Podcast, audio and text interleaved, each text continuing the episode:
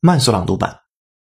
As we spend more and more of our lives online, inevitably we discover ourselves flirting with people who have never met in a real life.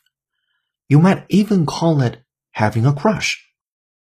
There's something about the dynamism of social media that feels both more truthful and more mysterious. You have lots of intimate knowledge of a person but you can't see them.